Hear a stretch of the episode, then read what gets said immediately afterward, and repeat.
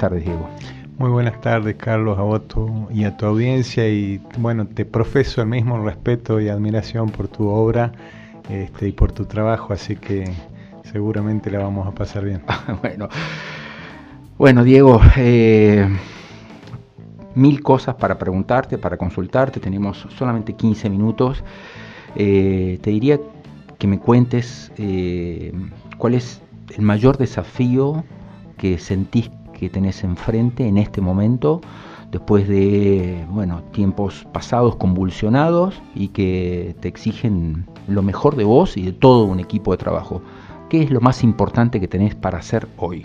Bueno, como eh, les cuento a la gente que tengo la sensación de que llegamos, ¿no? no llegué yo a un lugar, sino que llegó todo un equipo de trabajo profesional, técnico, administrativo importante del área de patrimonio cultural de la provincia, a tener la responsabilidad nada más y nada menos que gestionar el área pública, Secretaría de Cultura de la provincia. Y si te tuviera que resumir, te diría eh, cómo generamos una gestión cultural participativa, en donde el Estado tiene un rol importante financiando, generando infraestructura, generando ciclos, propuestas y yendo con sus cuerpos estables, sus museos, sus teatros, sus salas, pero llenando el contenido de esos espacios y de esa agenda con lo que pasa en los barrios, en las villas, en las localidades, en los municipios, en las ciudades, porque la cultura en definitiva se genera en la calle, se genera en el quehacer popular y tenemos que generar ese encuentro y a eso yo le llamo gestión participativa. ¿Cuál es, el área de, incidencia o, cuáles son los, los, puntos de atención, si me podrías describir, a ver, todo lo que está bajo tu órbita en este momento directo? Digamos, se me ocurre el ballet sinfónico, la orquesta, ¿cuántos, ¿cuántas personas, cuántos cuerpos, cuántos suborganismos más tenés que reordenar? La, Secretaría de Cultura es un, organismo muy amplio de más de 600 trabajadoras y trabajadores que implica el Teatro Provincial, la Casa de la Cultura, la Usina Cultural, esto es en la ciudad de Salta, 13 museos provinciales, que algunos están en la ciudad de Salta, otros están en Rosario de la Frontera, en Cachi, en Campamento Vespucio, en Tastil, en Cafayate. Entonces tenemos infraestructura de museos, también sitios arqueológicos, Carlos, para la audiencia, saber que manejamos los sitios de Capañán, sitios de patrimonio mundial que tiene Salta y que comparte con siete provincias de Argentina y seis países latinoamericanos. Y hoy se cumplen seis años de la declaratoria del Capañán como Patrimonio de Humanidad. Enviar un saludo a las comunidades originarias que además hoy 21 están celebrando el Inti Raimi enviar a muchas comunidades que están celebrando porque es el solsticio de, el solsticio de invierno, y es, es, un momento clave del año, así que enviar un saludo a, todas aquellas y todos aquellos que celebran. También sitios arqueológicos como la ciudad eh, de Esteco, en Río Piedras, o como el sitio arqueológico de Tastil, el sitio de pinturas rupestres de Huachipas, en el municipio de Huachipa, la Junta se llama, el ballet folclórico, el ballet clásico, la escuela infanto-juvenil la de música, la escuela de ballet, la OSIG, como le dicen, y obviamente la orquesta sinfónica, el Centro Cultural América, el Centro Cultural Guayar Tedín en la ciudad de Cachi. Estamos abriendo ahora a fin de mes o principio de julio el primer Centro Cultural de Pueblos Originarios en la ciudad de Tartagal, una obra impresionante que la hacemos con el Ministerio de Economía, con la gente de turismo, con el municipio, eh, una infraestructura inédita para Salta, un centro cultural para pueblos originarios, algo que no teníamos, así que la infraestructura es muchísima, la ocupación, nosotros trabajamos por voluntad política del gobernador y el ministro nos piden trabajar en todo el territorio de la provincia, independientemente de si tenemos o no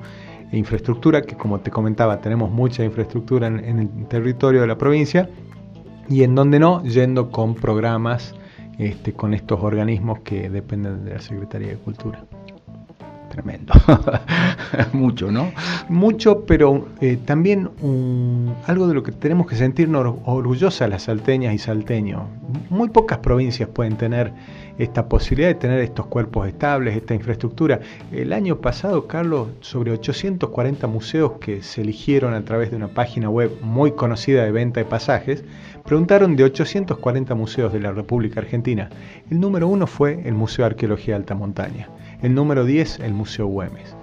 Quiere decir que tenemos eh, eh, una infraestructura, la Orquesta Sinfónica es conocida en todo el país, los programas de la OSIG, la Infanto Juvenil, son muy destacados. El ballet folclórico de la provincia también es un número de primer nivel. El 17 de junio se hizo una reposición de la última carta, una obra dedicada a los 40 años de Malvina que estamos celebrando este año o conmemorando y impactante, el ballet clásico que tiene un nivel también altísimo. Entonces, es mucho, pero qué bueno que tengamos todo este mucho, ¿no? Tanto trabajo. Qué bueno. Diego, te, te, siento con, la voz pausada, tranquila, te siento animado, ¿eh? es, esboza una sonrisa en tu cara, tenés el ánimo alto para enfrentar un, desafío que es tremendo eh, y tengo la percepción de que la cultura de Salta necesitaba a alguien como vos. Eh, ¿Es así?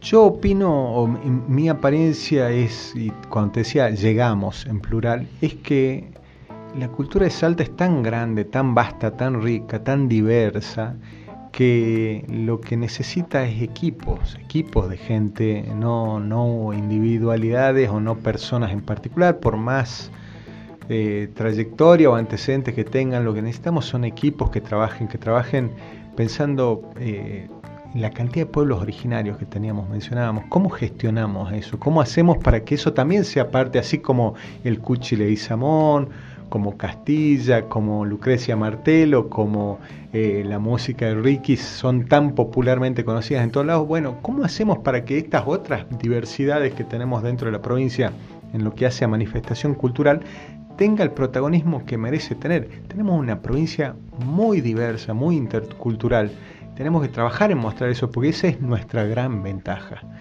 La diversidad es la gran ventaja, el valor agregado de la cultura de nuestra provincia, que no es monolítica, no es una sola, sino que es muy diversa. En ese sentido, invito, te invitaba en privado, invito a toda la comunidad a visitar Explora Salta, en Peatonal La Florida, esquina Caseros, un espacio en donde de eso se trata. Contamos que no hay una forma de ser salteño o salteña, sino de múltiples formas de ser. Contamos una historia riquísima que es la de nuestra provincia, es espectacular, Carlos. La que se llama la Casa de Leguizamón. La que se llama la Casa de Leguizamón, esa rosada para los que conocen el centro. estaba la heladería. Estaba la heladería, había una casa de computación, hubo una sastrería, hubo muchos negocios, pero hoy en día ahí hemos vuelto a colocar un montón de muebles restaurados, pero también con un lenguaje muy contemporáneo, muy interactivo, hemos construido un espacio que, te digo, no hay en Salta, no es ni el Museo Güemes, ni es el Museo del Vino, ni es el Museo de Arqueología de Alta Montaña, ni el Cabildo, es un espacio distinto que de vuelta, como te decía, el objetivo es contar la riqueza que tiene. Diversidad es sinónimo de riqueza para nosotros. Es, decir, esto no termina, no es monolítico, es muy amplio y hay lugar para todas, todas las expresiones, todas las manifestaciones culturales. Este fin de semana largo fue, digamos, particularmente provechoso para la provincia, ¿eh? para todo lo que se lo contamos a la audiencia, más de 500 millones de pesos en, impacto financiero, ¿no? para hoteles, para bueno, eh, agencias de viajes y 14.000 visitantes en los museos salteños. Exactamente, y eso sin contar lo que pasó en el mercado artesanal, que está cumpliendo ahora en julio el año de reapertura, que lo inaugurara el gobernador Sáenz. Espacios que uno paseaba el fin de semana y realmente estaban... Estaba muerto. antes estaba muerto, pero ver, por ejemplo, estuvo algo que se llama el mercado medieval en el parque del mercado artesanal el primer día entraron 800 y pico de personas, solo ahí el segundo día 600 y pico, más toda la gente que circulaba en el mercado artesanal, que tiene una circulación, una cantidad de venta muy importante. Ahí viven, de ese trabajo viven 400 familias en este momento en el mercado artesanal, para que entendamos lo importante que es nuestro mercado. Eh, pero también en la usina, estallaba la usina de actividades, ese espacio tan ocupado por chicas, chicos, que usan los vidrios de la fachada para sus corios y bailar, o usan el anfiteatro externo para hacer riña de gallo, o, ponerse a trapear, a bailar, este, las salas siempre ocupadas con, manifestaciones culturales. Entonces, el número que vos decías es impactante y hay que agregarle todas estas otras actividades que estuvieron sucediendo. Y les preguntas a los turistas, Carlos, yo estuve recorriendo los espacios, te dicen, no puedo creer que esta provincia o esta ciudad tenga la oferta que tiene y de vuelta, ahí tenemos que sentirnos todas y todos orgullosos de lo que hemos construido a través de muchos años y mucho esfuerzo. Una, de las, eh, uno de los cuestionamientos o una de las, las cosas que se dijeron cuando la anterior gestión se retiró del puesto que actualmente ocupas vos era que no tenía llegada de alguna manera a estratos superiores de gobierno. ¿Te sentís vos acompañado, te sentís vos alentado, respaldado en tu gestión hoy? Bueno, en, particular a mí la posibilidad la conversé con el ministro Canepa, que es quien me ofreció, y, luego tuve un breve entrecruce de palabras con el gobernador el día de la Asunción. Yo siento que, de vuelta, no, no se trata de quién ocupa el lugar, se trata de que el tema cultural en Salta está en lo máximo de la agenda. Y creo que hace mucho tiempo que los gobiernos vienen entendiendo eso y, no podría ser de otra forma. Los creadores, las creadoras culturales de Salta merecen esa agenda, merecen estar en un ministerio, como te digo, que tiene más de en, una secretaría que tiene más de 600 personas, que es más grande que muchos ministerios. Eh, entonces habla de eso. La infraestructura que yo te contaba tampoco es fácil que la tenga alguna área de gobierno. Eso quiere decir que hubo confianza que estemos por abrir en Tartagal, que estemos trabajando en infraestructura en Huachipa, que estemos restaurando el fuerte de Cobos, que estemos restaurando la casa Finca El Carmen de Güemes, que perteneció al general Martín Miguel de Güemes, que estemos trabajando en el pueblo de Huachipa, que el gobernador haya inaugurado la plaza de Chicuana, un lugar histórico nacional, que hayamos inaugurado Explora Salta en mayo, que hayamos inaugurado hace menos de un año. El mercado, hablan de la importancia que tiene la gestión eh, del sector cultural y después este, se trata de eso, de machacar, de machacar, de trabajar, de, mostrar y, estar a altura, como te digo, de las y los creadores salteños.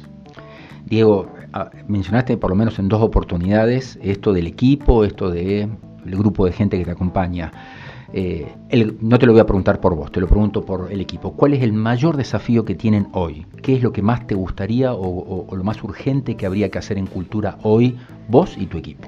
Internamente estamos iniciando un proceso de eh, consulta con un formato digital para construir una visión colectiva, Carlos. Nosotros necesitamos proyectarnos más allá del año y medio que tengo yo como gestión, que es lo que me toca y justamente pensando en los equipos y en todo lo que se proyecta, que son a veces proyectos a largo plazo, a muchos años, es cómo generamos una visión colectiva.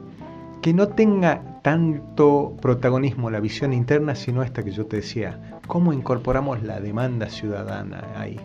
Tenemos herramientas importantísimas como el Fondo Ciudadano de Desarrollo Cultural, que está cerrando este 30 de junio su convocatoria, 17 millones de pesos que pone el gobierno de la provincia en manos de quienes crean, para que hagan sus proyectos en carácter de subsidio sin necesidad de devolver.